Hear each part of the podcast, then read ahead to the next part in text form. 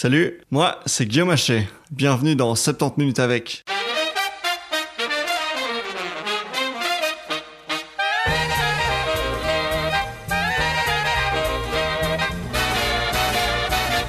Comme promis, cette semaine, j'ai l'immense plaisir de passer 70 minutes avec Julie Daché. Julie est docteur en psychologie sociale et se spécialise dans la question de l'autisme. Elle a publié deux bouquins que j'ai beaucoup aimés. Le premier, c'est une BD qui s'appelle La différence invisible, qui est super belle et super touchante. Et le deuxième s'appelle Dans ta bulle, les autistes ont la parole, écoutons-les, qui s'inscrit euh, dans une marche qui est beaucoup plus militante. Et ça tombe bien, que Julie milite pour les droits des autistes parce que euh, c'est ce qui avait manqué, je trouve, dans les épisodes précédents. Dans l'épisode 18, on avait parlé de l'autisme avec les deux professeurs Eric Willet et Guylain Majerotte. Et clairement, euh, leur approche était très médicale et très conservatrice sur certains points, notamment en ce qui concerne l'autisme chez les femmes. Et j'étais sorti un peu mitigé de, de cette rencontre. D'où ma joie quand Julie a accepté mon invitation. Cet épisode est un de mes préférés depuis longtemps, et je ne dis pas ça seulement parce qu'elle a presque le même nom que moi, et j'espère qu'il vous plaira aussi. C'est parti Bonjour à tous, aujourd'hui j'ai l'immense plaisir de recevoir Julie Dachet. Julie, bonjour. Bonjour Guillaume. J'ai un immense plaisir de, te recevoir aujourd'hui euh, dans ce podcast. J'ai lu ton livre ce mois-ci, et je me suis tout à fait reconnu. Grand sentiment de, validation et grand sentiment de... de oui, je, me suis reconnu dans, dans ta lutte et dans ton combat. Euh, se découvrir autiste Asperger, c'est une étape importante dans le parcours d'un ou d'une aspi. En parler autour de soi, c'est une autre étape très importante. Toi, tu es allé encore plus loin. Tu as pris la parole publiquement et euh, tu parles de l'autisme dans les médias. Qu'est-ce qui qui t'a motivé à aller encore plus loin euh, et, à mener ce combat? Alors en fait, ça a été vraiment quelque chose d'assez progressif. Au début, j'ai envie d'en parler et de sensibiliser sur la question de l'autisme et à l'époque du syndrome d'Asperger, parce qu'on parlait du syndrome d'Asperger à l'époque, même si maintenant cette appellation elle a disparu euh, euh des nomenclatures en vigueur. Euh, j'ai eu envie de le faire parce que je voulais que les prochaines générations n'aient pas à subir ce que moi j'avais subi, c'est-à-dire euh, l'ignorance notamment des, des médecins. Euh, le harcèlement à l'école par méconnaissance, etc. Et, et de très grandes difficultés d'adaptation et tout et tout. Donc, ça m'a semblé être vraiment nécessaire, mais j'ai commencé très tranquillement avec juste le blog au début et des, des billets. Euh, puis après, je suis passée à l'étape suivante. J'ai commencé à publier des vidéos, mais toujours pas sous mon vrai nom. Voilà, c'était sous un, un, pseudo, Super Pépette. Euh, et je l'ai fait parce que je me suis dit, bah, grâce à ces vidéos, les gens vont pouvoir vraiment voir concrètement euh, à quoi ça ressemble une personne autiste Asperger et peut-être se libérer de, de certains des clichés qu'ils peuvent avoir en tête. Et puis ensuite, la BD est sortie et là, je me suis dit, bon, bah, il faut que je la fasse sous mon vrai nom. Il n'y a pas de raison, je vais pas rester au placard. Et euh, suite à la BD, ben voilà, il y a eu les médias, mais, mais ça a vraiment été quelque chose de très progressif, de très conscient, de très réfléchi, euh, parce que pas facile d'être euh, ouvertement euh, autiste, euh, vu la façon dont on considère les personnes autistes. Et voilà, il n'y a, a, pas que des avantages, mais je l'ai fait vraiment en pensant aux générations futures, en fait, et en me disant que c'était presque un non-choix. C'était vraiment une nécessité pour moi de, de le faire. D'accord. Donc au début, ça t'effrayait un petit peu de le faire sous ton vrai nom, et puis petit à petit, tu y es parvenu. Tout à fait. Oui, oui. Je pense que il me fallait du temps. Et, hum, et en fait, euh, au moment où la BD est sortie, la question s'est vraiment posée parce que l'éditeur m'a demandé explicitement, bah voilà, est-ce qu'on met votre nom ou est-ce qu'on met Super Pépette? Qu'est-ce qu'on met? Et je me suis dit, mais je peux pas d'un côté euh, militer et dire que, que voilà qu'il n'y a pas de honte à être une personne autiste et qu'il faut euh, il faut qu'on sorte du bois, il faut que nos voix soient entendues, etc. Et de l'autre, moi, euh, publier un ouvrage sous un pseudonyme, enfin là, je, je voyais euh, un paradoxe et ça m'aurait mis dans un état de dissonance cognitive assez important. Donc, euh, donc je me suis dit bon là, il faut, faut y aller, il faut être en cohérence avec mes propos et, et voilà. Alors, on peut peut-être juste revenir sur euh, ton, ton cas spécifique. Qu'est-ce que donc tu es autiste Asperger, on, l'a dit. Euh, ton expérience avec l'autisme Asperger, à quoi elle ressemble? Comment est-ce que ça se présente chez toi? Euh, En fait, chez moi, c'est hum, un très très grand besoin de solitude c'est vrai que ça m'épuise d'être en interaction avec euh, des gens. Alors maintenant que je, je sais ce que c'est que l'autisme et tout ça, je suis capable d'expliquer pourquoi, mais à l'époque, j'aurais pas su expliquer pourquoi. Mais en tout cas, j'ai toujours ressenti ça, cette énorme, énorme fatigue en permanence. Euh, un très fort niveau d'anxiété aussi, parce que le fait de se suradapter euh, constamment, euh, bah forcément, ça a des conséquences lourdes, et l'anxiété en fait partie pense aussi une très grande capacité de concentration sur les sujets qui m'intéressent. Et je suis, quand je suis plongée là-dedans, ce qu'on appelle les fameux intérêts spécifiques, c'est vrai que je peux aller très très loin, être très efficace, abattre beaucoup de travail en peu de temps. je vois les détails. Mmh je vois les détails. Bon, on sait que c'est voilà, c'est une caractéristique des personnes autistes, mais ça, je trouve que c'est assez flagrant chez, chez moi aussi. Ça accroche mon, mon regard. Tu, tu parlais des intérêts spécifiques. Euh, tes intérêts spécifiques à toi, c'est quoi? Alors, euh, depuis quelques années maintenant, ce sont les, on va dire les sciences humaines et sociales, et puis surtout, bah, du coup, les, la question euh, de, de l'autisme et euh, la question aussi du féminisme beaucoup. Mmh donc voilà. C'est peut-être ça aussi qui t'a poussé, si, si, je fais le lien avec ce que tu disais tout à l'heure, c'est peut-être ça aussi qui t'a poussé à, à, prendre la parole publiquement et à mener ce combat, du coup, puisque c'est ton intérêt spécifique et que c'est ta passion. Euh. Oui, complètement. Oui, oui, bien sûr. Je, me posais une question, puisque tu, tu évoquais donc le, le, la perception de l'autisme dans, euh, dans les médias et dans, voilà, chez, chez les gens euh, normaux. Euh, on, on, a vu dans, dans ces derniers mois une personnalité émerger qui s'appelle Greta Thunberg. qui est donc euh, autiste Asperger. Qu'est-ce que qu'est-ce que tu as pensé de, du traitement euh, dans les médias de, de, de son autisme? Alors, je m'en suis. En fait, c'est c'est génial que tu me poses cette question parce que justement, quand j'ai vu émerger cette personnalité, je me suis dit c'est génial parce que Greta, son combat, il est admirable, elle est extrêmement visible et tout, et elle dit qu'elle est autiste, mais enfin, en fait, elle focalise pas euh, là-dessus, c'est juste qu'elle le dit parce que ça fait partie d'elle et que voilà. Et j'ai trouvé ça génial. Et j'ai pas voulu lire et je n'en ai lu aucun. Euh, je n'ai lu aucun article à son sujet parce que je savais qu'il y aurait forcément des articles violents euh, qui décrédibiliseraient sa, parole et son combat, justement parce qu'elle est Asperger. Donc j'ai complètement fait l'autruche. J'ai pas voulu m'exposer à cette euh, violence-là. Voilà. Bon, ben, pour info, il y avait du, il y avait du très bon et du très mauvais. Mmh, euh, Qu'est-ce que, ouais.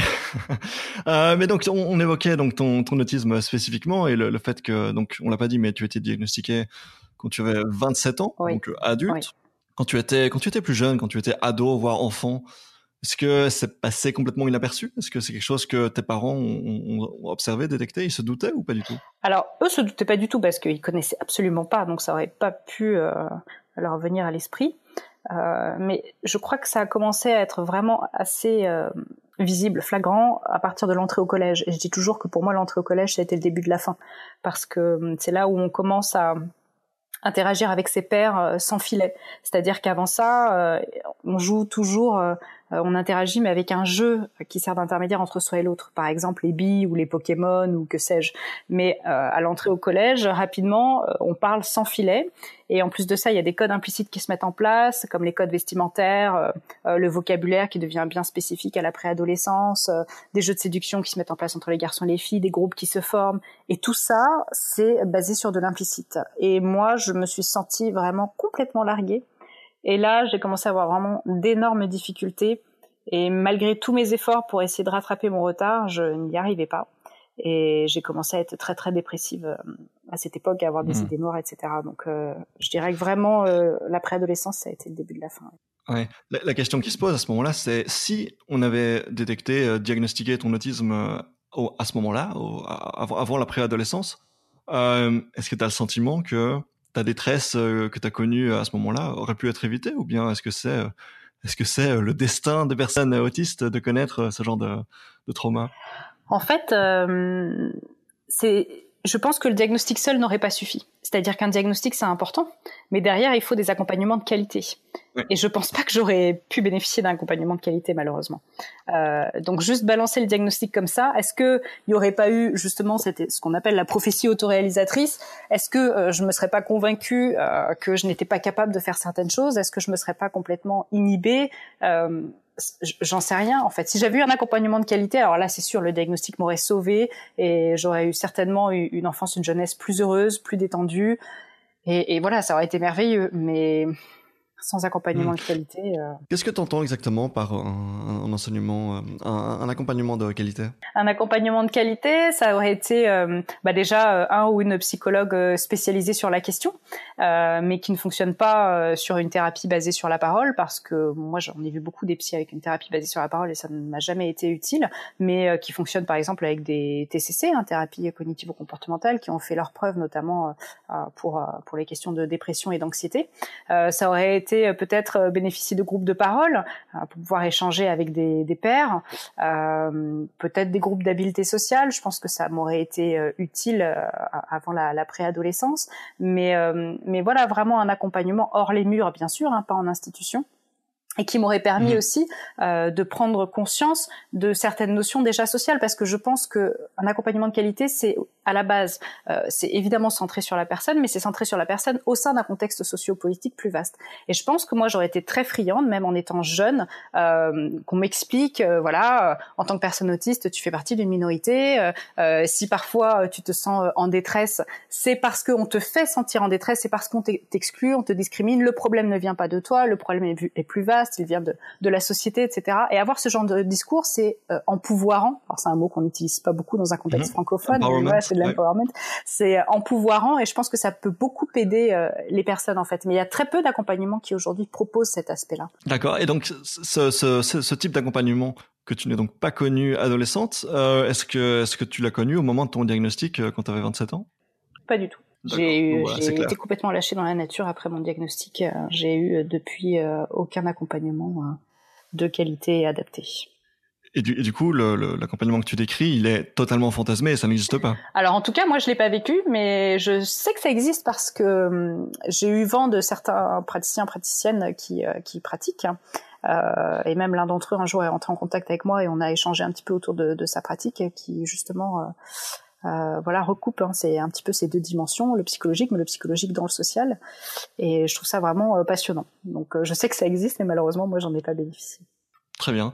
Et donc, en termes de différence de confort avant et après ton diagnostic, puisque tu dis qu'on t'a lâché euh, dans la nature comme ça, sans, sans t'aider, euh, qu'est-ce, qu'est-ce, que, qu'est-ce que tu as remarqué comme différence, disons, euh, intérieurement? Alors en fait, c'est assez subtil et en même temps ça a changé beaucoup de choses. C'est-à-dire que moi j'ai pu enfin mettre un mot sur ma différence et ça ça a été très important pour moi parce que je ne comprenais pas pourquoi je n'arrivais pas à mener la même vie que tout le monde.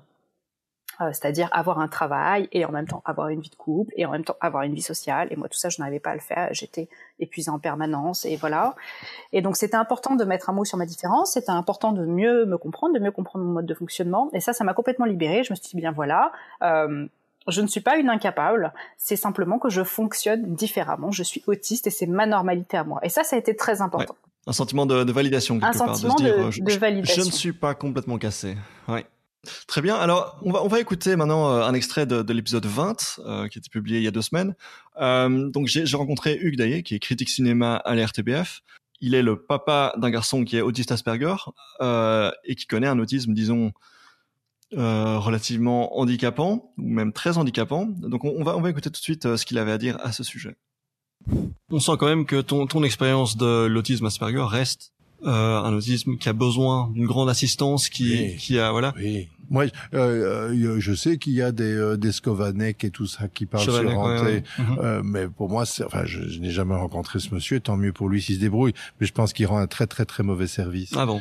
Oui, je pense qu'il rend un très mauvais service parce que c'est-à-dire que c'est c'est c'est du showroom, c'est enfin ça, c'est pas de sa faute, mais euh, il fait croire que justement, ben quelque part l'autisme c'est presque une chance. Et tous ces bouquins et ces conférenciers, etc., euh, qui disent ah, et qui commencent. Moi, je ne peux plus, je ne peux plus les entendre. Je, je, je, dire, allez, euh, venez vivre, venez vivre 24 heures ou une semaine avec nous et, et, et on en reparle.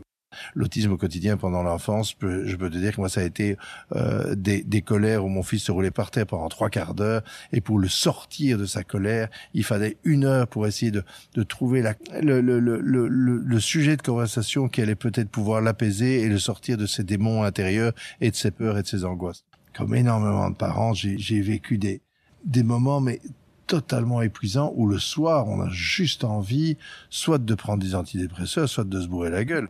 Les, choses sont claires. Je dis pas qu'il y a des autistes imposteurs et des autistes mhm. profonds. Je dis simplement que c'est dangereux. Et en tout cas, c'est biaisé et ça a des, des effets secondaires que je trouve merdiques de mettre en exergue tel ou tel autiste qui a, entre guillemets, réussi, qui s'en est sorti et de dire ça, c'est l'exemple type de l'autisme. Donc, vous, parents, vous avez un autiste, surtout ne perdez pas espoir. Il arrivera sûrement être à ce niveau-là un jour. Voilà, donc euh, c'était la position de Hugues Daillet, qui est très, disons, euh, violent dans, son propos, euh, pour, pour, ainsi dire. Donc il juge visiblement que les personnes autistes qui sont capables, qui sont en capacité d'apparaître dans les médias et de parler de leur autisme, quelque part invisibilisent les personnes qui connaissent un autisme, disons, euh, beaucoup plus handicapant. Qu'est-ce que tu en penses? Euh, Je suis pas du tout d'accord avec ça. Mais en fait, ces propos sont intéressants parce que euh, ils sont le reflet de, de ce que pense et de ce qu'exprime l'immense majorité des parents d'enfants hmm. C'est très intéressant. Euh, moi, je, je, pense que c'est primordial euh, que des personnes autistes comme Joseph, comme moi ou comme d'autres euh, prennent la parole pour parler de l'autisme. Et en fait, euh, et c'est ça qui est dommage, c'est qu'on ne le fait pas au détriment euh, des personnes autistes qui sont plus dépendantes. Euh, je pense que chacun peut prendre la parole et coexister. on le fait justement en ayant toujours ce propos et là on est tous sur la même ligne directrice, qui consiste à dire euh, le handicap n'est pas intrinsèque à la personne, le handicap est une construction sociale, et si le handicap est une construction sociale, alors ça veut dire qu'il faut plus de volonté politique, plus de moyens mis à disposition pour pouvoir accompagner les personnes autistes vers plus d'autonomie euh, et vers plus d'épanouissement. Et ça, en fait, c'est exactement le même discours que les parents d'enfants autistes qui réclament aussi plus de moyens. Euh, donc nous, voilà, on le fait en, en, prenant en prenant la parole, mais le, voilà le fond de notre discours, en fait, c'est ça. Et, euh, et il y a aussi souvent une scission entre qui est faite entre euh, des autistes qui euh, qui sont beaucoup plus dépendants que que d'autres. mais ça paraît, je pense que c'est c'est important de le rappeler. Et j'en ai parlé parce que donc j'ai préparé un petit peu cette émission et, et j'étais un mhm. peu décontenancée face au témoignage de de Monsieur Daillé. et j'en ai parlé avec Amélie de Sac-Valren, qui est une camarade à moi autiste également. Et on a parlé de cette question de la dépendance. Et en fait, la dépendance, c'est une construction sociale. C'est-à-dire que si dans les pays, euh, on met en place un accompagnement qui est un accompagnement hors les murs, euh, vraiment un accompagnement de qualité, où on pourrait avoir euh, un assistant de vie, par exemple, qui serait présent H24 à la maison, qui serait spécialisé sur la condition, qui saurait gérer les crises, etc.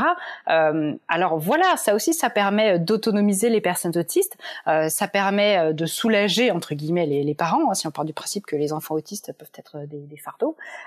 donc tout ça, c'est pour moi à ramener euh, à une question euh, sociale. D'accord, donc tu, estimes que le problème est au niveau de euh, l'assistance qu'on fournit à ces personnes et pas tellement au niveau de sa capacité à en parler ou pas. je, je, tique un petit peu, j'admets, quand tu dis que la dépendance c'est une construction sociale, puisque voilà, Hugues nous, nous, parlait de la situation de son fils, qui est donc, il disait, complètement dépendant, au point où, par exemple, son fils ne sait pas se raser tout seul. Mais cette situation où on ne sait pas se raser tout seul, ce n'est pas quelque chose qu'on a décidé pour lui, c'est quelque chose de parfaitement naturel pour le coup. En fait, il y a deux choses différentes. Il y a d'une part la limitation fonctionnelle de la personne, euh, c'est-à-dire effectivement des incapacités qui là sont là, hein, capacité ou incapacité, et ça, bon, bah, c'est comme ça. Et après, il y a l'autonomisation, le degré d'autonomie qu'on va réussir à acquérir ou non au sein de la société. Euh, et ça, pour moi, c'est vraiment à mettre en lien direct avec euh, euh, le modèle social du handicap. C'est-à-dire, par exemple, une personne qui est aveugle, et qui veut pouvoir aller en bibliothèque euh, lire euh, un livre. Euh, si les livres ne sont pas en, braille, alors bah, elle ne peut pas être autonome, elle ne peut pas se rendre dans cette bibliothèque, elle ne peut pas lire de livres et elle est en situation de handicap. mais ça, je, pense que vraiment encore une fois, si on, on, fournit les aménagements nécessaires, si on permet de construire une société qui est accessible, si on permet à cet enfant d'avoir un accompagnement vraiment sur mesure, spécialisé, etc il peut gagner en autonomie, bien sûr, mais la question, ça n'est pas de dire qu'il va devenir comme Joseph Chauvenec ou comme moi. Peut-être que jamais il ne deviendra parfaitement autonome, mais en tout cas, il peut gagner en autonomie. Et c'est en ça qu'on voit euh, que euh, l'autonomie ou la non-autonomie, c'est directement lié au social, en fait. C'est qu'est-ce qu'on met en mmh. place socialement pour permettre aux personnes en situation de, handicap de gagner en autonomie. Et donc, euh, la, question à ce moment-là, c'est aussi de savoir si ce message-là, le, message que, que tu portes aujourd'hui est toujours bien représenté dans les médias ou bien si euh, parce que parce que visiblement c'est pas le message que Hugues a entendu quand il a allumé sa télé. Exactement. C'est ça la difficulté en fait. Oui, oui, complètement. Mais du coup, donc, on, parlait de, de, ces personnes qui, oui, qui, qui passent dans les médias, à la télé pour parler de l'autisme et qui servent euh, oui, indirectement ou directement de rôle modèle pour euh, des personnes qui suspectent euh, chez elles une certaine forme d'autisme. Est-ce que toi, avant, avant d'avoir ton diagnostic, tu, tu, as eu des, des modèles qui t'ont qui ont inspiré ton, ta démarche? Est-ce que j'ai eu des modèles? J'ai lu le livre de Rudy Simon, Asperger's, qui m'a bien aidé. Euh, donc j'irai pas jusqu'à dire qu'elle a été un modèle, mais en tout cas, euh, son livre m'a bien aidé. Voilà. T'a inspiré, ouais. Oui, complètement. Ok. Euh, mais donc oui, j'aimerais revenir sur euh, ce que ce qu'on disait également euh, il y a un instant. Le, tu, tu n'es pas pour qu'on fasse une scission, qu'on divise le spectre autistique avec d'un côté euh, les autistes entre, entre, guillemets visibles et de l'autre côté les autistes invisibles, si j'ai bien compris. Euh, c'est un peu plus, je sais pas, c'est vraiment une question complexe. Quand on parlait de, de dépendance à l'instant, et, et, justement, donc il y aurait d'un côté les autistes qui sont euh, dépendants et qui ont un, fort besoin d'assistance, et de l'autre les autistes qui ne le sont pas. Mais en fait, c'est assez flou parce que on peut l'être plus ou moins. On peut être très dépendant dans l'enfance, puis ensuite euh, l'être beaucoup moins. On peut euh, être relativement autonome, mais ponctuellement avoir besoin d'assistante, d'assistance tout au long de, de la vie. Mhm. la frontière est floue. La frontière est extrêmement floue en réalité, et c'est pour ça d'ailleurs qu'aujourd'hui on parle de, de TSA, trouble du spectre autistique au sens large, et qu'on ne fait plus de différence entre euh, Asperger ou autisme canner, etc., etc. C'est parce qu'on on sait que les frontières sont bien plus floues que ce qu'on imaginait au départ. Mhm. Euh, alors, je vais peut-être dire une bêtise, mais dans le, DSM-5, il y a le niveau 1, 2 et 3, et c'est justement, si je ne me trompe pas, c'est justement sur base de l'assistance qu'on mesure ça. Exactement, mais ça, pareil, ça peut évoluer en fait tout au long de la vie. Donc, donc toi, tu, ok, donc tu estimes que c'était un bon choix ou un mauvais choix, ça? Ces trois niveaux sur base de l'assistance? Euh, bah, Je pense que c'est une nomenclature qui est bien mieux pensée que la nomenclature précédente qui euh, établissait des frontières euh, très nettes entre euh, les différentes catégories d'autisme. Donc oui, oui, je pense qu'effectivement c'est c'est intéressant parce que de toute façon il faut qu'on catégorise. Hein. on est bien obligé, donc il faut bien qu'on trouve des critères pour catégoriser. Euh, mais, mais quand même garder en tête que en réalité c'est plus complexe qu'il n'y paraît. Voilà. Yes. Tu évoquais tout à l'heure ton expérience quand tu étais au collège. Euh, en réaction à ce genre de, détresse et d'inconfort que les, autistes Asperger peuvent connaître, ils et elles doivent souvent trouver un mécanisme de compensation pour, euh, se défendre face à, ces difficultés. Euh, il y a une bonne partie de ta thèse de doctorat qui est consacrée à ce qu'on appelle les stratégies de coping. Est-ce que tu peux nous expliquer ce que c'est les, stratégies de coping? Oui. Alors en fait, quand on vit une situation stressante, on la subit pas passivement, on va mettre en place des réponses, qu'il s'agisse de réponses cognitives, affectives ou comportementales, pour essayer de conserver un état psychologique qui va être, on va dire, confortable. Et donc les stratégies de coping, c'est ça, c'est quelles, sont les stratégies qu'on va mettre en place pour faire face euh, aux situations euh, de stress. Donc après, euh, Là aussi, bon, on a mis en place des catégories. Euh, il y a différents types de catégories. Il y a les stratégies de coping qui sont tournées vers la résolution de problèmes. Par exemple, si je suis euh, euh, dans un environnement de travail qui est très stressant pour moi avec un manager qui me harcèle, etc., je vais changer de travail et là, j'ai résolu mon problème. je suis dans l'action. Euh, des stratégies de coping tournées vers la gestion des émotions. Donc, je vais essayer de d'apaiser le plus possible les émotions négatives que je ressens. Par exemple, en allant boire un verre de vin le soir en sortant du travail. Euh, les stratégies tournées, euh, troisièmement, vers le soutien social. Donc là, je demande de l'aide à des amis, des parents ou autres. Et euh, les stratégies de coping tournées vers la restructuration cognitive. Donc là, c'est comment est-ce que je vais donner du sens à ce qui m'arrive, comment est-ce que je vais essayer de voir le côté positif des choses, tourner ça à la dérision, etc., etc. donc il y a quatre types globalement, hein, quatre, quatre catégories. Et voilà, c'est ça le coping. D'accord. Je, me souviens que dans une de tes très très vieilles vidéos euh, du, temps de Super Pépette, tu évoquais euh, ce que disait Tony Atwood dans son livre. Lui parle de quatre stratégies de compensation. Euh, il dit voilà les, dépressions réactives, la fuite dans l'imaginaire, l'imitation, donc le, fait de faire le caméléon, et puis le, combo du déni et de l'arrogance. Donc, est-ce que, est-ce que il avait tort? Qu'est-ce que, est-ce qu'on en est à ce niveau-là? Ah non non, pas du tout. C'est qu'en fait, alors déjà, je pense que lui, quand il parle de stratégie de compensation, il fait référence à complètement autre chose hein, par rapport aux stratégies de coping. À mon sens, il fait pas du tout référence au concept du coping. Euh, et on peut très bien avoir, par exemple, une stratégie de coping. Euh, si on imagine, moi j'en ai identifié huit hein, chez les personnes autistes en déficience intellectuelle. Euh, par exemple, les intérêts spécifiques j'ai identifié que c'était une stratégie de, de coping. Euh, le fait de se consacrer à son intérêt spécifique, ça permet de, de s'apaiser émotionnellement et ça permet, donc ça, là, ça veut dire que c'est tourné vers la gestion des émotions. Et ça permet aussi parfois euh, de euh, trouver des réponses à des questions qu'on se pose, c'est-à-dire, voilà, il y a des personnes autistes qui se prennent de passion, par exemple, pour la psychologie, et ça leur permet de mhm. mieux comprendre l'humain, de mieux comprendre intellectuellement euh, les interactions sociales. Et donc là, on voit que c'est une stratégie de coping qui peut être aussi tournée vers la résolution euh, de problèmes. Donc en fait, cette nomenclature qui a été établie, hein, résolution de problèmes, gestion des émotions, restructuration cognitive, soutien social, comme toujours, on a quatre catégories comme ça, mais en réalité, euh, elles sont elles, sont interdépendantes, elles communiquent les unes avec les autres, et les stratégies de coping euh, qu'on identifie, on va essayer de les rapporter à l'une, à l'autre, voilà, ou à plusieurs d'entre elles. Et dans, une de tes vidéos, ce que tu disais aussi, c'est que euh, le militantisme, euh, donc typiquement des, choses comme le féminisme, l'antispécisme, etc., euh, c'est quelque chose qu'on remarque assez souvent, si j'ai bien compris, assez souvent chez euh, les, autistes Asperger et en particulier les femmes. Euh, alors, je crois que c'est plus lié à cette même recherche. En fait, j'ai identifié que pour certaines personnes autistes diagnostiqué à l'âge adulte, le militantisme, mais plutôt tourné spécifiquement bah, vers la question de l'autisme, c'est une façon euh, pour eux et pour elles de, euh, de gérer euh, les situations compliquées qu'ils ou elles ont vécues. C'est une façon de donner du sens en fait à leur vécu, et c'est un petit peu moi ce que, ce que j'ai fait. Hein. voilà, mmh. c'était plus dans ce contexte-là, il me semble. Oui, d'accord. Euh, le, quelque chose que moi je remarque, mais vraiment mon expérience personnelle avec les, les, les, autistes Asperger et en particulier de nouveau les femmes, euh, je, je, remarque vraiment une, une, assez grande capacité à, à s'émanciper des conventions sociales, à, à, remettre les choses en question. Et euh, voilà, et euh, typiquement, euh, bah oui, le, le patriarcat, euh, typiquement, c'est, euh, je, je, remarque une très grande capacité. De nouveau, c'est mon expérience, peut-être que ça ne vaut rien du tout, à, davantage que les neurotypiques à, à se libérer de ça.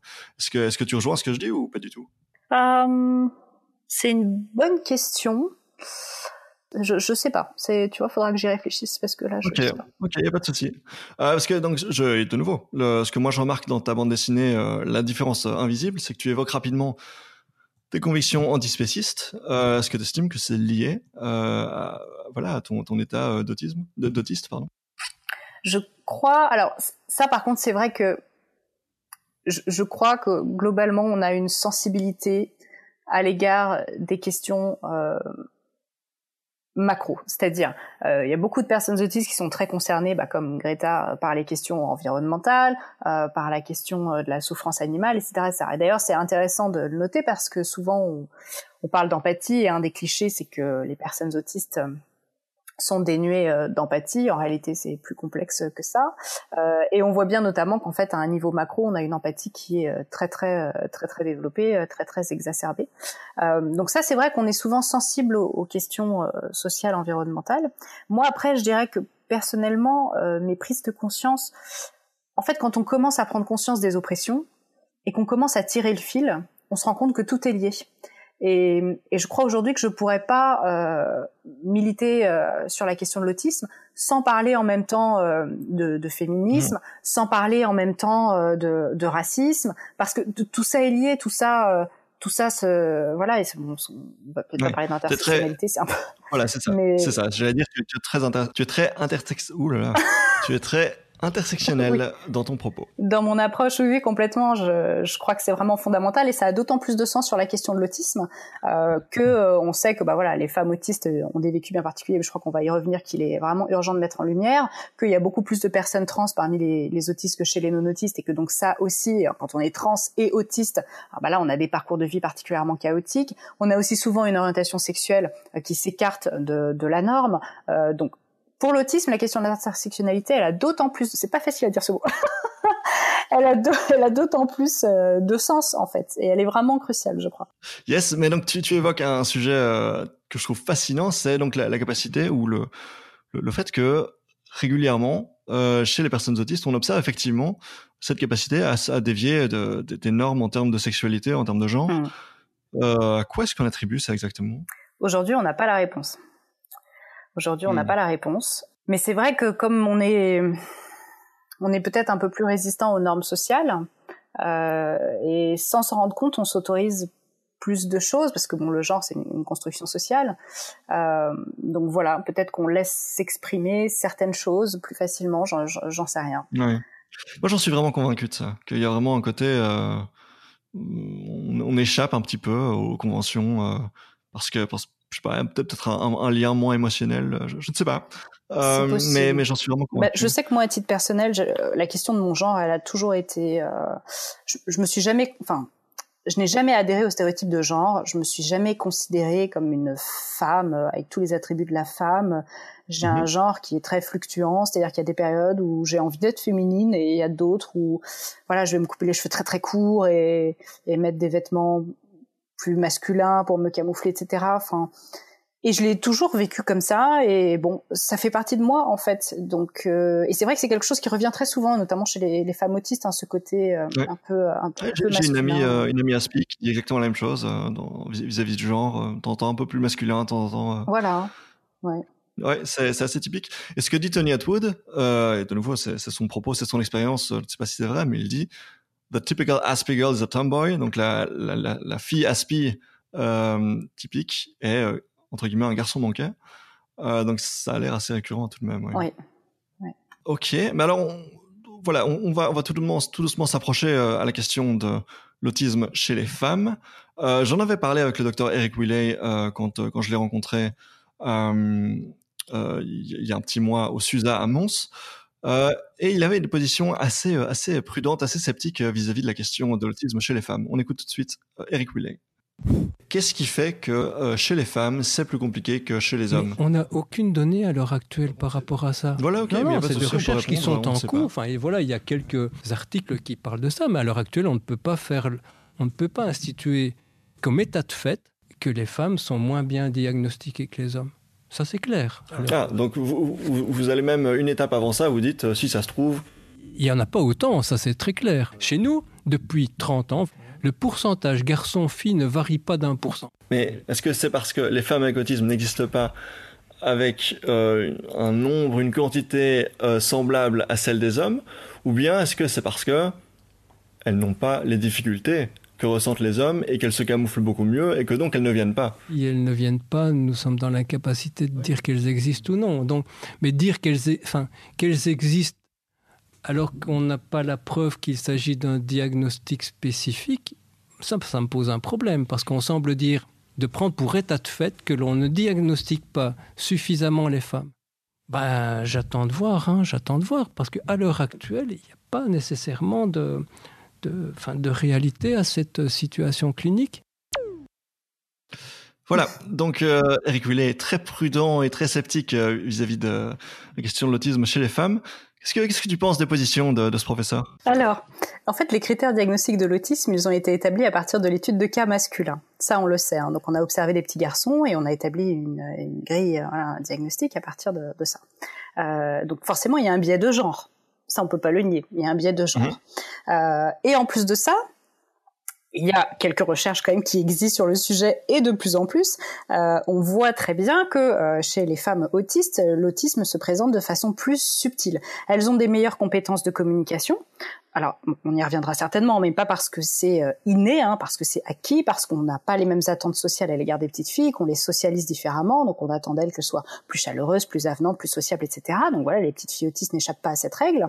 Euh, donc elles ont de meilleures compétences de communication, elles ont des intérêts spécifiques qui sont plus socialement euh, acceptables.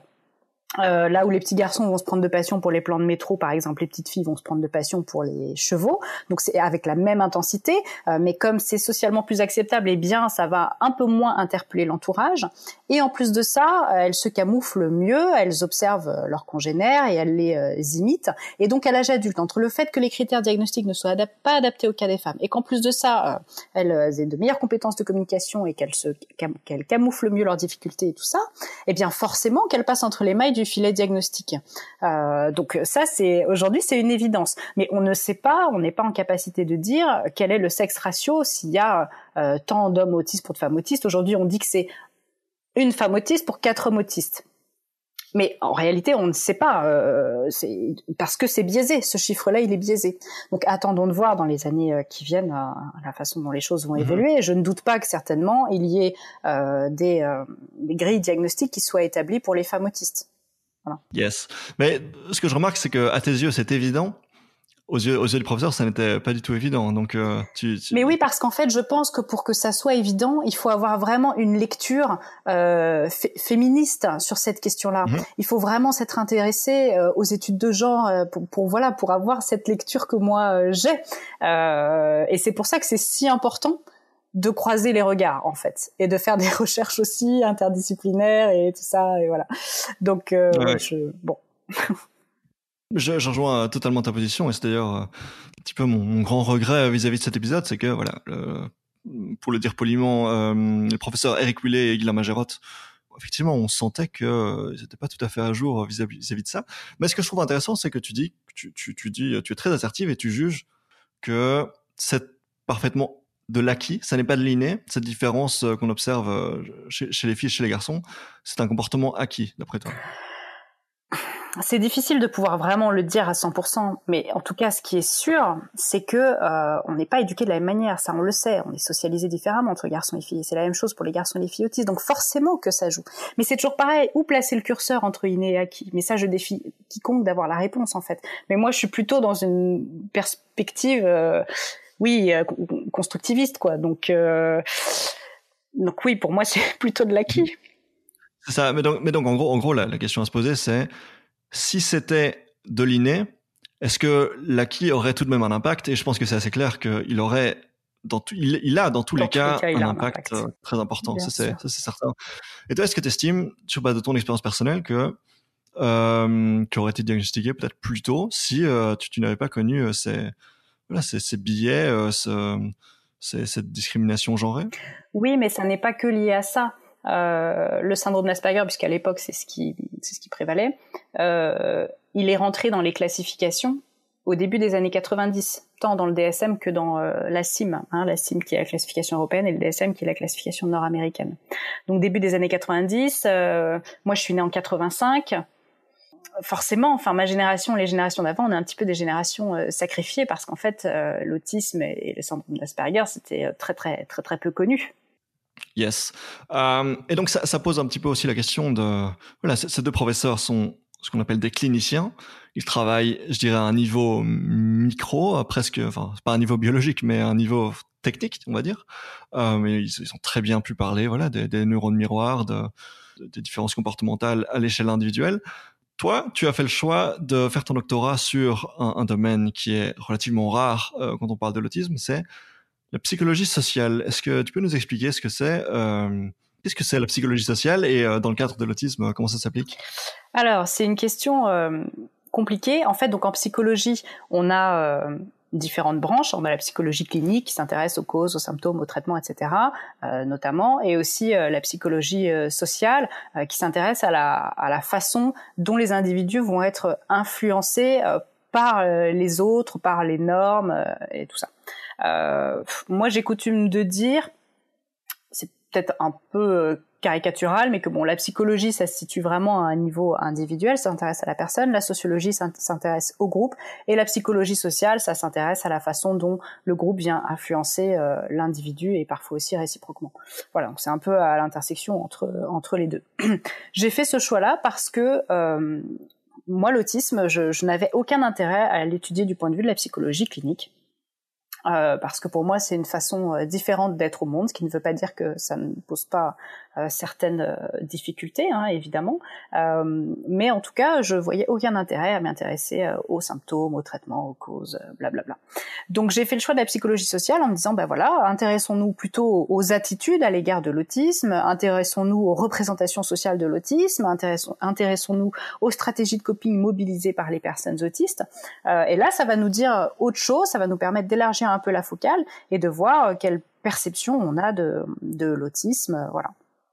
pour faire très très simple. Hein. et c'était vraiment atypique parce que, euh, bah, à ma connaissance, hein, c'est la première thèse euh, qui porte sur l'autisme du point de vue de la psychologie sociale euh, en France. Mhm. Et même dans le monde, il y a assez peu de chercheurs en psychosocial qui travaillent sur la question de, de l'autisme. Oui. Ce que, ce que tu dis à la fin de ton livre, quand tu, tu, dans le dernier chapitre de ton livre, c'est quand tu présentes ta thèse pour terminer ton doctorat.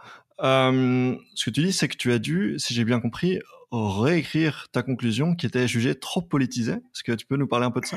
Alors ça, c'est vraiment intéressant parce que euh, évidemment, moi, j'ai fait ma thèse et j'ai soutenu ma thèse en étant une personne ouvertement autiste qui produit un travail de recherche sur l'autisme.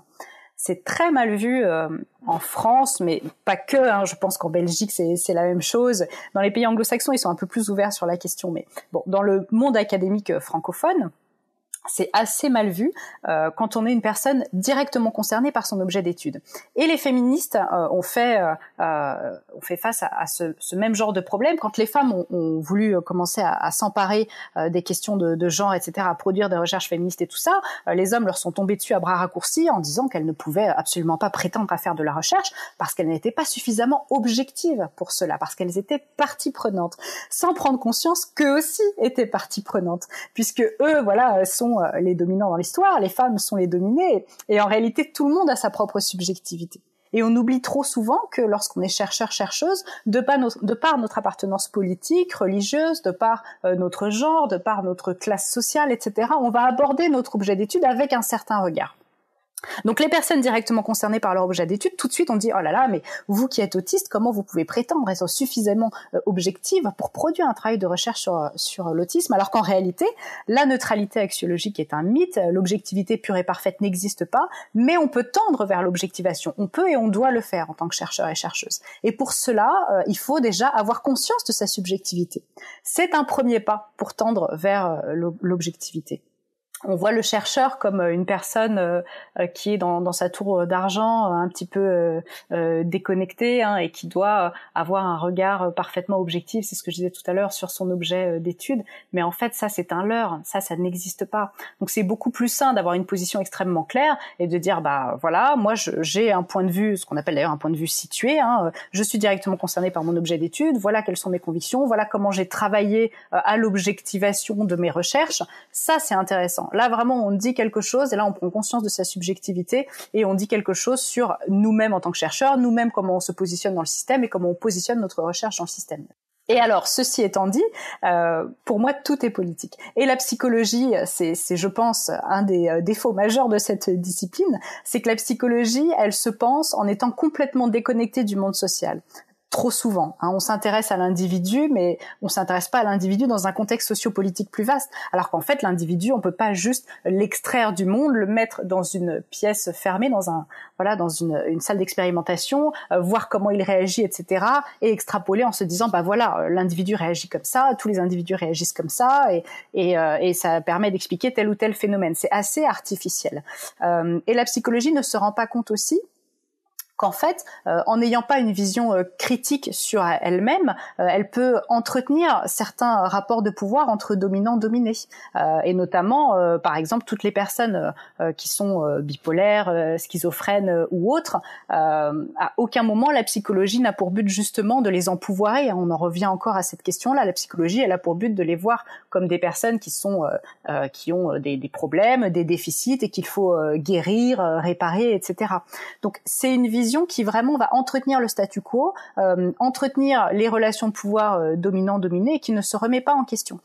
Mais il y a euh, l'apparition, mais ça dans les pays francophones, pareil, on n'en parle pas du tout, d'un nouveau courant au sein de la, psychologie, ou plutôt un contre-courant qui s'appelle la psychologie critique et qui vise justement à révéler la façon dont la psychologie va avoir un rôle dans les, dans les relations de pouvoir entre dominant, dominé, etc., et de mettre à jour ce rôle-là et d'essayer d'en sortir.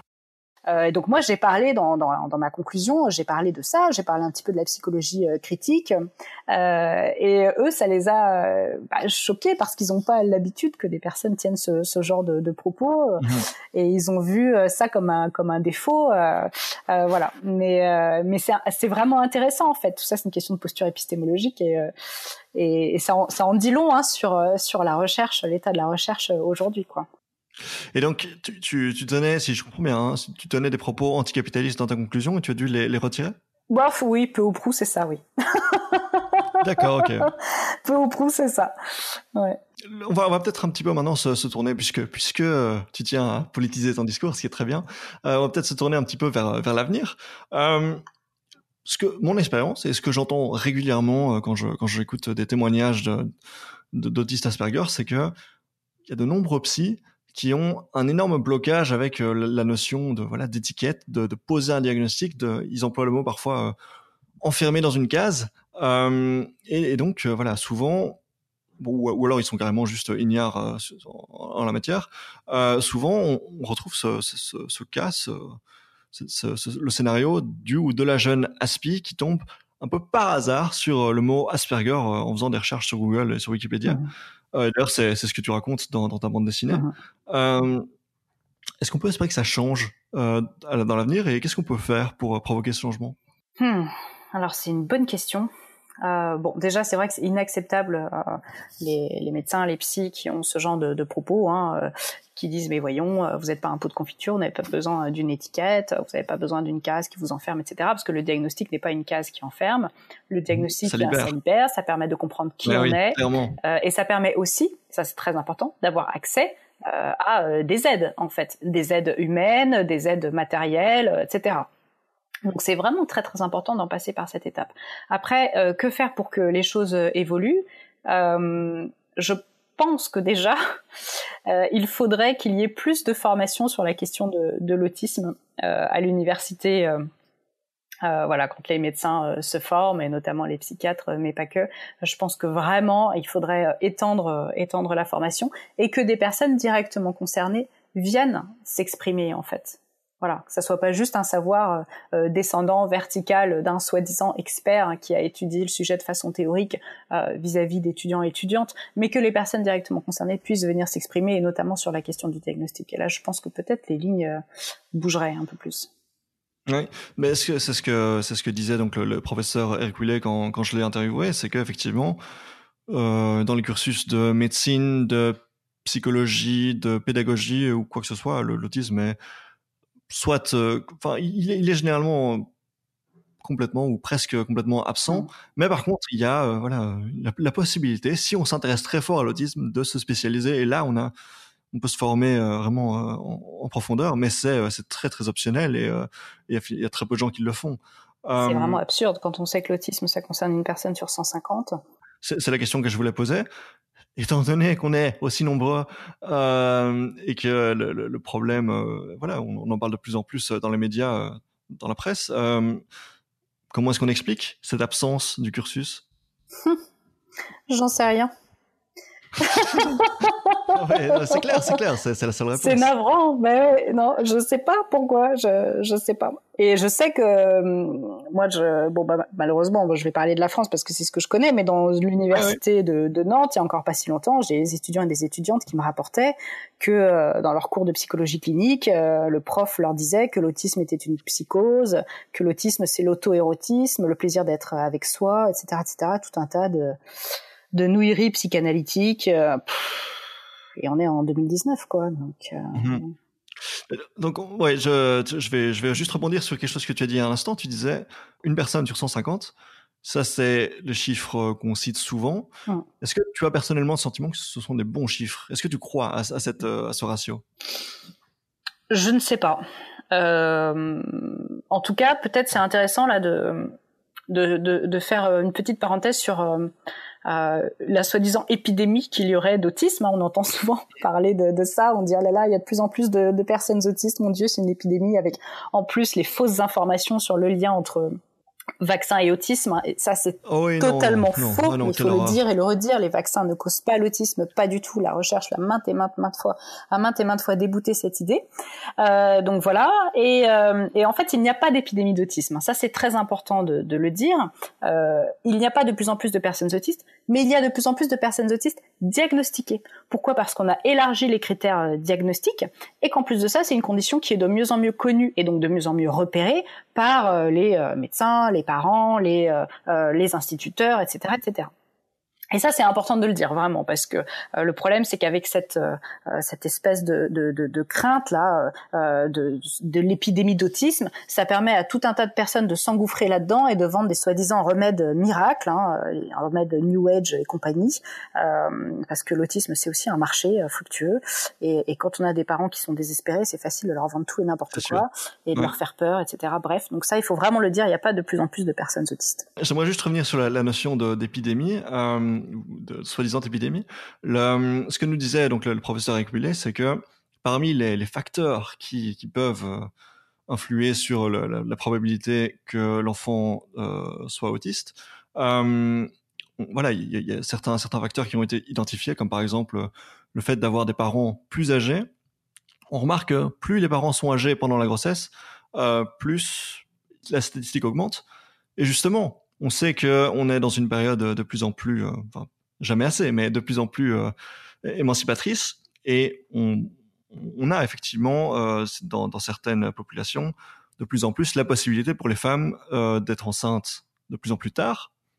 Et donc c'est le genre de facteurs, euh, disons, indirects, euh, sociétaux, culturels, qui pourraient à terme, enfin c'est juste une théorie à deux balles que, j'ai, mais euh, qui pourrait influer sur le, la quantité d'autistes, non? Oui, complètement. Mais c'est vrai que moi, je ça me ça me débecte assez les discours sur les causes en fait. Savoir d'où ça vient etc parce que en fait, c'est la science, c'est la curiosité. Ce qui est sous-jacent, oui, tout à fait. Mais ce qui est très souvent sous-jacent derrière ça, et notamment dans les, les études génétiques, euh, savoir d'où ça vient, c'est espérer un jour ouais. euh, faire en sorte que, bah, en fait, il y ait plus de personnes autistes, quoi. C'est la détection euh, in utero. Euh, et ça, ça me fait très très peur, en fait. Donc. Ouais, je suis tout à fait d'accord pour dire que ces discours-là font peur, mais après, euh, je pense qu'il faut quand même laisser à la science euh, la liberté de, de s'intéresser à tout. Hein. Ah bah oui, bien sûr, bien sûr, mais du coup, c'est vrai que moi, je je m'intéresse assez peu euh, à ces questions-là, voilà, pour ces raisons. D'accord, ok. Alors, on va revenir sur euh, le, la spécificité des, des, des, femmes autistes. Dans ton livre, tu dis les femmes autistes sont naïves et influençables. Elles ont du mal à décoder les intentions des personnes qui les entourent ce qui fait d'elle des proies rêvées pour les prédateurs en tout genre, notamment sexuels. Est-ce que c'est ton expérience, euh, le fait d'avoir été souvent euh, qu'on ait profité de ta naïveté? Est-ce que c'est ton, ton expérience? Oui, bah, la mienne, mais pas que. Mais combien de fois je me suis retrouvée dans des situations euh, face à un homme qui me saute dessus, et pour lui c'était évident en fait qu'on était dans une espèce de parade nuptiale depuis des semaines voire des mois. Moi j'avais rien vu venir quoi. Mmh. Et, et, lui était dans un jeu de séduction et moi je ne l'avais pas vu. Euh, J'étais juste en train de me dire bah voilà c'est quelqu'un de, de, très sympathique avec qui je passe de bons moments. Enfin vraiment. Euh, et, euh, et comme à aucun moment je n'ai opposé, euh, enfin voilà à aucun moment je n'ai dit non ou à aucun moment je n'ai fait en sorte de les conduire ou quoi parce que je n'ai rien vu venir. Lui a pris ça pour une invitation et donc une invitation à me sauter dessus quoi. Euh, et ça, c'est évidemment mon vécu, mais pas que. Hein. Donc, euh, mais alors après, oui, les femmes autistes ont du mal à décoder l'implicite et donc euh, elles se retrouvent dans ce genre de, de situation. Mais euh, évidemment, ça ne veut pas dire que c'est leur responsabilité. Hein. C'est les femmes et les hommes, on est d'accord. Oui, oui, oui, oui, tout à fait. Oui. oui, il y a aussi beaucoup d'abus sexuels chez les hommes autistes. Hein. Ah oui, ah, ça c'est intéressant. Oui. Donc plus que chez les, les neurotypiques. Je n'ai pas les chiffres. Et je ne crois pas qu'on ait les chiffres à l'heure actuelle. Mais en tout cas, j'entends autour de moi des camarades autistes masculins euh, me parler voilà, d'abus qu'ils ont, qu'ils ont vécu. Hein.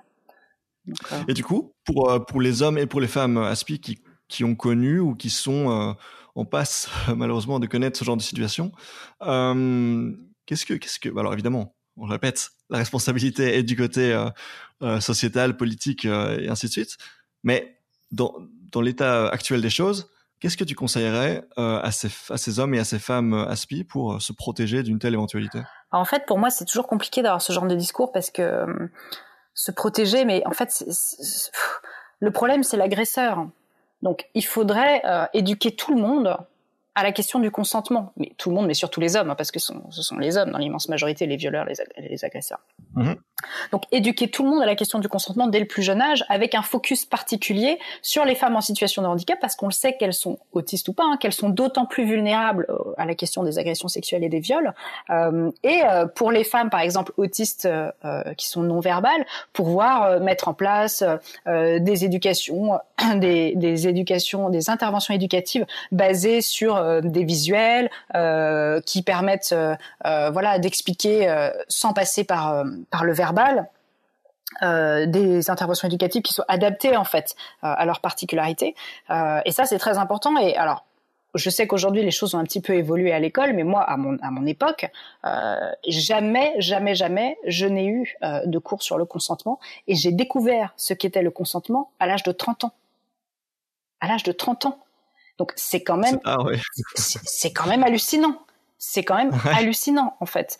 Et je, et je ne suis pas la seule. Je ne suis pas la seule. Donc comme en plus on est éduqué en tant que femme dans cette idée qu'il faut toujours faire plaisir euh, aux hommes, etc., se soumettre à leur volonté et tout, c'est très très compliqué, euh, très compliqué pour toutes les femmes et notamment pour les femmes euh, autistes. Donc j'ai pas de conseils vraiment à donner spécifiquement aux femmes autistes. Je pense qu'il faudrait mettre en place des éducations, des interventions éducatives et, et bien sûr surtout surtout éduquer les hommes à ne pas violer, à ne pas être des agresseurs. D'accord. Donc, ouais, je, je, posais la question parce que je sais qu'il y a parmi nos, nos auditrices des, des femmes euh, qui sont aspi. Et donc, voilà, moi, je, je, je suis presque gêné d'avoir à leur répondre aujourd'hui, mais euh, vous êtes impuissante, quoi. Ouais, c'est compliqué. Hein. Ouais. C'est compliqué. Euh, moi, en fait, je, je, sais que, alors, je peux peut-être parler de moi du coup. Ce que je fais maintenant, c'est que je fais très très attention à partir du moment où la personne que j'ai en face de moi est un homme je suis sur la défensive. Ah, c'est triste ça.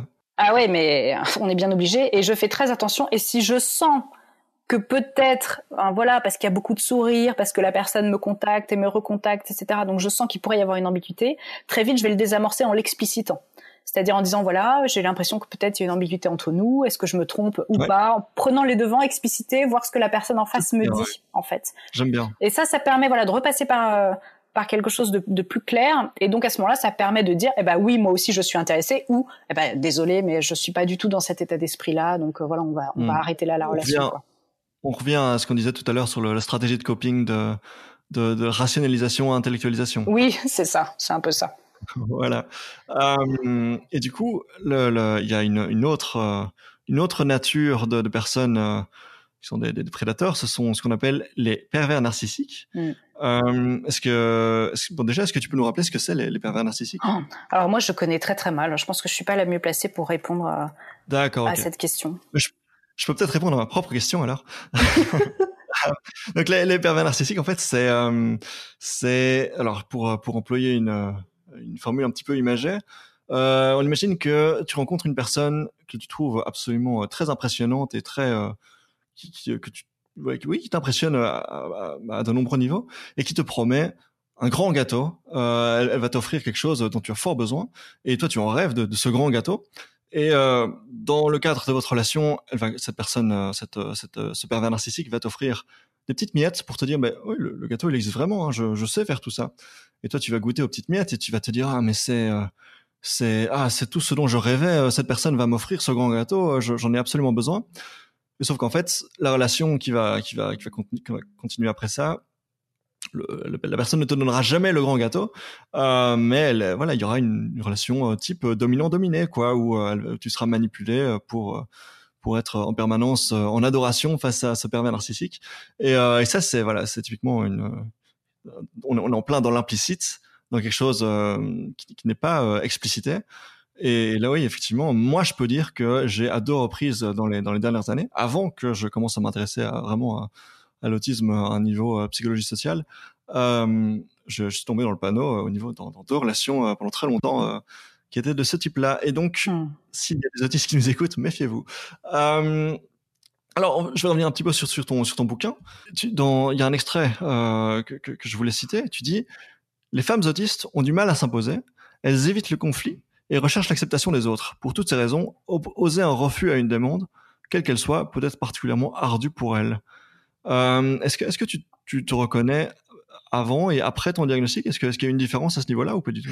Euh, Alors déjà, je précise que ça, effectivement, c'est tiré d'une d'une recherche. Euh, ces propos hein, que, que, que j'ai eu dans, dans le livre. Moi, est-ce que je me reconnais là-dedans? Je me reconnais complètement là-dedans.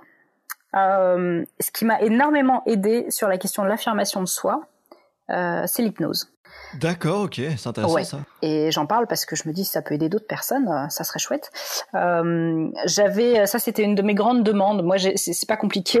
J'avais deux demandes principales, c'est me débarrasser de mon anxiété, et ça c'est toujours pas résolu malheureusement, et, euh, réussir à, à m'affirmer, à ne pas perdre mes moyens quand on me hurle dessus ou quand, euh, ou voilà, quand on vient me chercher, etc. Réussir à, à m'imposer plutôt que de m'effondrer complètement euh, ou d'être tétanisé et de passer trois jours à ressasser le problème. Enfin bref. Et en fait, euh, l'hypnose m'a vraiment aidé sur la question de l'affirmation de soi. En deux séances, ça a été complètement réglé. Ok. Incroyable, euh, mais voilà. Ouais, ouais, ouais incroyable. Moi, dans, dans mon, ouais, je, de là où je suis, euh, l'hypnose, ça m'a toujours paru euh, comme étant, tu sais, Hocus Pocus, euh, Tour de Magie, Patrick Sébastien, tout ça. Oui, ben, et, pourtant, tu vois, alors je ne sais pas comment ça marche. Est-ce que je, ne sais pas, je suis pas capable de dire comment ni pourquoi ça a marché, mais ça a marché, mais vraiment de façon extrêmement flagrante. Est-ce que c'est reconnu au, niveau de la médecine, un psychiatre qui peut conseiller, voilà, tiens, l'hypnose pour vous, ça peut être une solution? Alors oui, j'en ai connu moi des psychiatres qui l'ont fait, mais par contre les psychiatres qui l'ont fait sur moi, ça avait jamais marché. Là, ça a été une thérapeute qui n'était pas psychiatre, qui faisait que de l'hypnose. Euh, C'est quand même de plus en plus reconnu, euh, malgré les réticences qu'on peut avoir à l'égard de l'hypnose. Euh, mais après, ça dépend des praticiens praticiennes, ça dépend aussi euh, de la personne, de son, son ouverture. Euh, euh, voilà. Moi, je sais qu'avec cette praticienne-là, alors que ça n'avait jamais marché auparavant, mais avec cette praticienne-là, en deux séances, cette question-là a été complètement réglée. Et donc, je remarque dans, dans, ton extrait que tu dis les femmes autistes. Et du coup, ça, ce problème-là ne concerne pas les garçons? Hmm. Eh bien, en fait, c'est pareil, c'est tiré d'un article qui parlait des, des, femmes et des spécificités des femmes et des raisons pour lesquelles elles peuvent se retrouver dans des situations où elles sont agressées, vulnérables, etc. Je dis pas que ça ne concerne pas les garçons, euh, parce qu'effectivement, comme on l'a dit tout à l'heure, les garçons aussi, euh, les garçons autistes aussi sont sujets, euh, voilà, sont les proies des, agressions sexuelles et autres. mais après, je ne sais pas dans quelle proportion, voilà. Et comme de toute façon, on sait que les femmes sont éduquées, c'est toujours la même question, hein, sont éduquées à être soumises, etc. bon, c'est sans doute d'autant plus vrai chez les femmes en fait. Yes. Euh, mais justement, puisqu'on parle des femmes autistes, moi j'avais envie de partager une petite histoire. Il y a, quelques années, euh, je connaissais une fille qui était euh, autiste. Enfin, en fait, non, elle, ne se savait pas autiste Asperger. Et c'est une fille qui, voilà, qui partageait avec moi qu'elle avait une, anorexie sévère. Elle ne mangeait pas ou très très peu. On a mangé ensemble un jour. Elle mangeait une tranche de pain et un peu de soupe. C'est tout pour la journée. Et donc ça, ça, ça allait assez loin puisque son, son arrivée au stade où euh, elle était tellement, tellement mince, tellement maigre que euh, elle ne voulait plus en fait. Mhm. Il y avait, il y avait de la part des médecins déjà une complète absence euh, du de la question de l'autisme euh, et mais carrément voilà une grosse culpabilisation de mais c'est de ta faute pourquoi tu ne manges pas etc mhm. et voilà enfin à l'époque je ne comprenais pas trop et j'étais là bon je sais pas trop quoi te dire il faudrait manger quand même et et j'ai compris en fait des années plus tard plein d'éléments, comme le fait par exemple qu'elle avait euh, un intérêt spécifique pour les avions. Un jour, on traversait la rue ensemble et elle a fixé, elle a, fixé l'avion comme si c'était le plus beau truc du monde qu'elle avait vu, alors que des avions, elle en avait vu certainement euh, des milliers de fois avant. Elle, suivait les trajets des avions dans le ciel euh, pendant toute la journée, etc. Enfin, c'était un intérêt spécifique, quoi. et donc, j'ai compris des années plus tard, en fait, que cette fille était, était très clairement, comme moi, autiste Asperger. Et d'ailleurs, c'était marrant. On, on savait, on, on s'ignorait tous les deux autistes, mais on savait qu'on était pareil quand même. c'était assez chouette. Euh, mais du coup, j'avais envie de te poser la question, question qui n'est pas simple évidemment. Mais quand une personne euh, s'ignore autiste, que nous on sait qu'elle est autiste euh, et qu'elle qu'on observe qu'elle est en intense détresse, hein, l'anorexie à un niveau assez grave, qui est donc une conséquence typique de l'autisme chez les filles. Est-ce que c'est à nous de de se permettre de lui dire tiens je je pense que tu es sur le spectre autistique. Est-ce que c'est à nous de le faire? C'est une question qu'on me pose très souvent et c'est vraiment délicat. Moi, ce que je dis, c'est que c'est très compliqué de le dire frontalement parce qu'on ne sait pas comment la personne peut réagir. Mais par contre, on peut planter une petite graine et dire ah bah tiens, euh, l'autre jour j'ai vu telle vidéo, ça m'a fait penser à toi, ça peut peut-être t'intéresser, je vais t'envoyer le lien. Ou tiens j'ai lu ce bouquin, euh, je vais te le passer. le bouquin de Julie Daché un peu par hasard. voilà c'est ça. Mais voilà c'est ça, juste hop on donne l'information. Ah, j'ai pensé que ça t'intéresserait. Non, non. Et après, en fait, la personne s'en empare ou pas. mais on peut pas faire beaucoup plus que ça. Et je pense que c'est très très délicat de le dire. En plus, on peut se tromper aussi, hein, même si en général entre nous, on se reconnaît, surtout une fois qu'on a, voilà, qu'on a compris qui on était et tout ça. Après, c'est facile de repérer les autistes autour de soi, mais mais c'est quand même euh, très délicat de dire frontalement, bah voilà, je pense que tu es concerné. Donc là, tu viens de, de, de, ruiner mon plan puisque j'allais envoyer ce podcast à plein d'amis euh, en furte euh, sans, sans, leur dire pourquoi. Désolé. voilà. et ben du coup, est-ce que ça, ça, ça, pose la question hein, de cette espèce de détresse qu'on ne sait pas attribuer, sur laquelle on ne sait pas poser un mot, le mot autisme?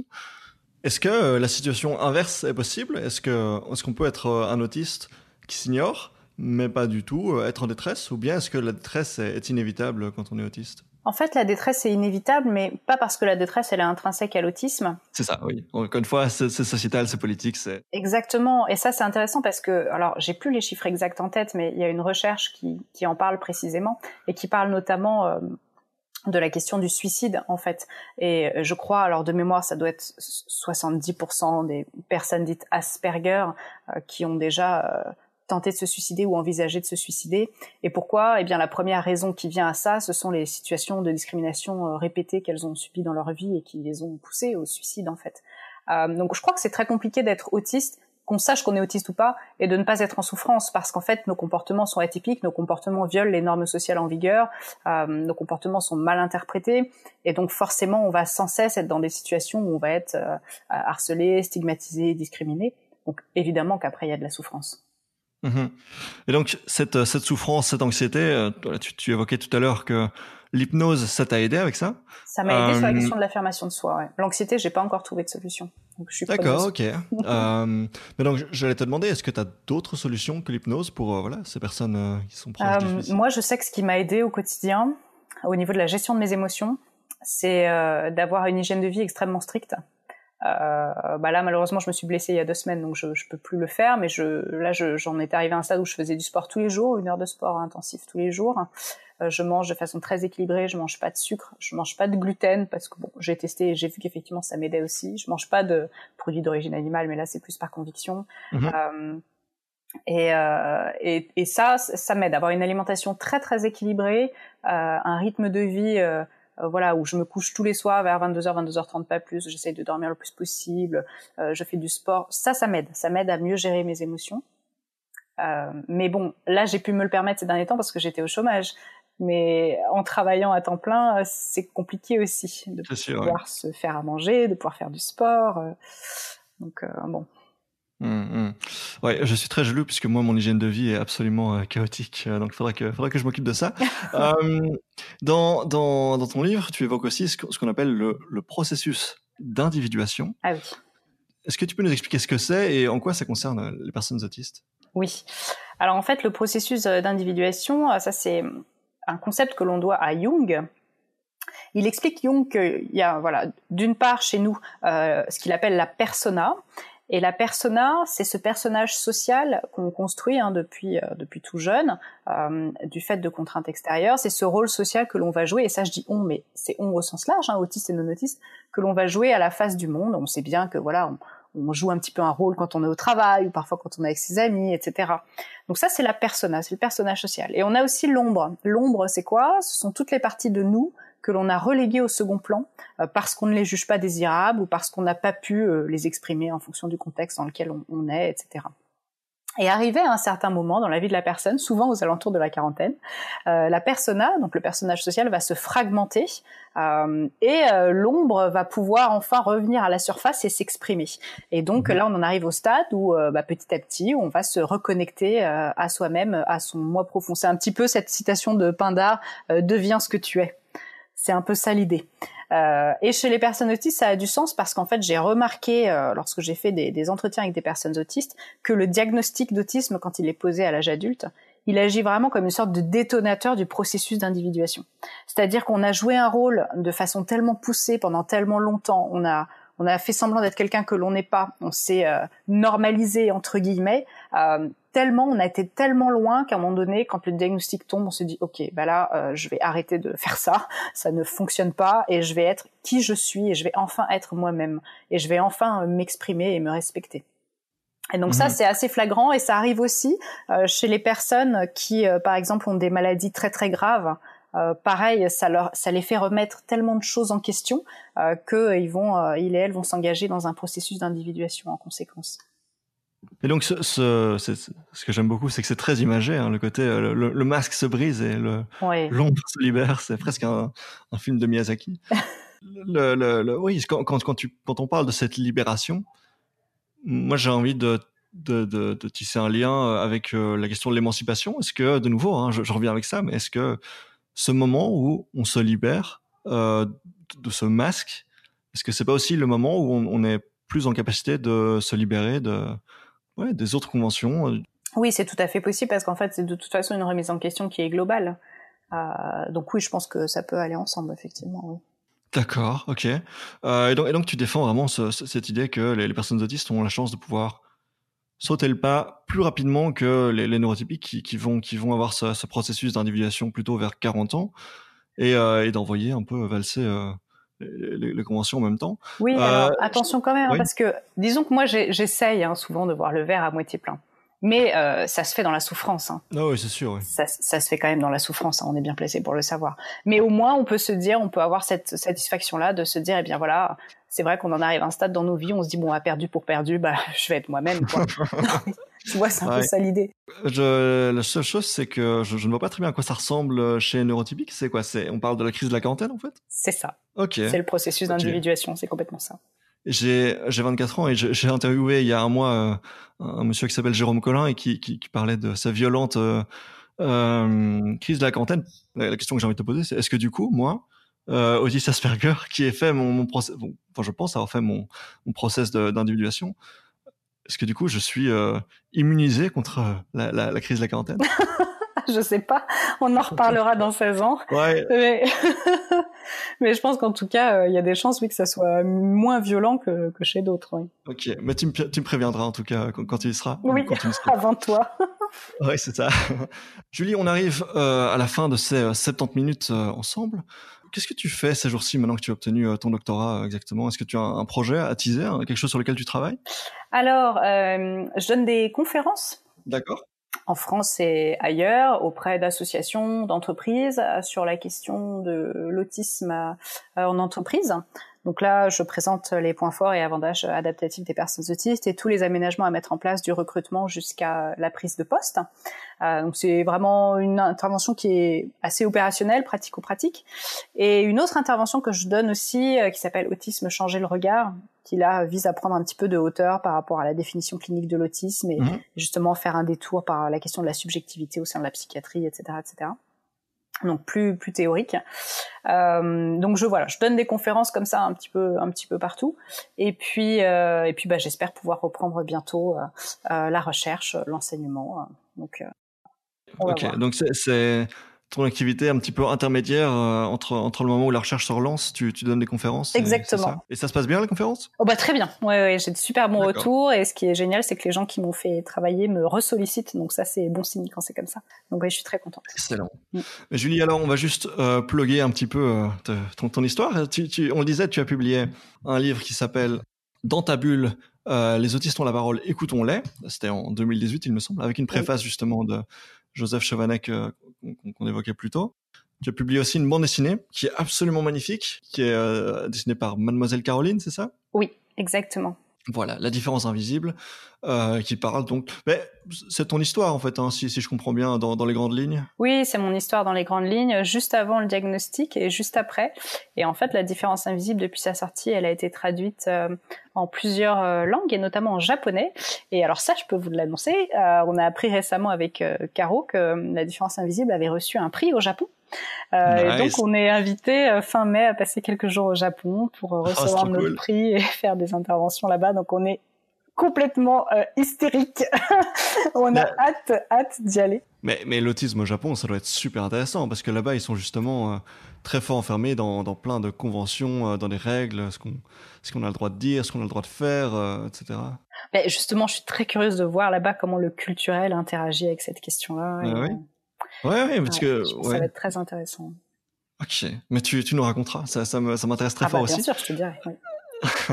Alors, tu, tu, et enfin, on peut te retrouver euh, sur Twitter puisque tu as un compte. Euh, Rappelle-moi, c'est Julie Daché, c'est ça? Oui, exactement, c'est ça. Julie underscore Daché. C'est ça. Et tu donnes également, si je ne me trompe pas, des, du coaching? Tu fais du coaching Oui, euh, pour je les, fais un petit peu de coaching auprès de personnes autistes euh, diagnostiquées. D'accord. Donc sur Nantes, qui est la ville euh, où je vis. voilà. Et ça, c'est chouette aussi. Je suis contente de pouvoir être utile de façon concrète en fait auprès de mes Mhm. camarades. Donc, euh, ouais, Yes. Et, quoi, c'est une activité qui est alors remboursée par euh, les soins de santé euh, non, malheureusement. Non. Non, non, non, parce que déjà, bon, la psychologie ne l'est pas, le coaching euh, non plus. Euh, donc non, malheureusement, c'est Ah. pas remboursé. Ici, la, la psychologie, c'est remboursé en, en petit, à petit degré, pas assez. Euh, Mais c'est bien déjà, c'est mieux que chez nous. Ouais. C'est genre, c'est 15 euros sur 60. Ah, Voilà. Bon. c'est toujours- ça. oui, c'est toujours ça. Excellent. Julie, euh, c'était un, immense plaisir de te recevoir, franchement. Bah, merci pour Euh, l'invitation. j'ai- J'espère que j'ai été claire parce que je suis super fatiguée aujourd'hui et j'espère que ça n'a pas été trop. ça, ça ne s'est pas du tout entendu. Ah, bon. Euh, en tout cas, une chose est claire, c'est que si un jour tu donnes une conférence à Bruxelles, tu, tu m'appelles tout de suite. et Oui. Je, je viendrai, je ramènerai, euh, j'amènerai la tribu autiste euh, bruxelloise. Ah, avec plaisir. Eh bien, Julie, merci beaucoup pour ces 70 minutes passées ensemble. Et euh, chers auditeurs, on se retrouve dans deux semaines. Au revoir. Au revoir.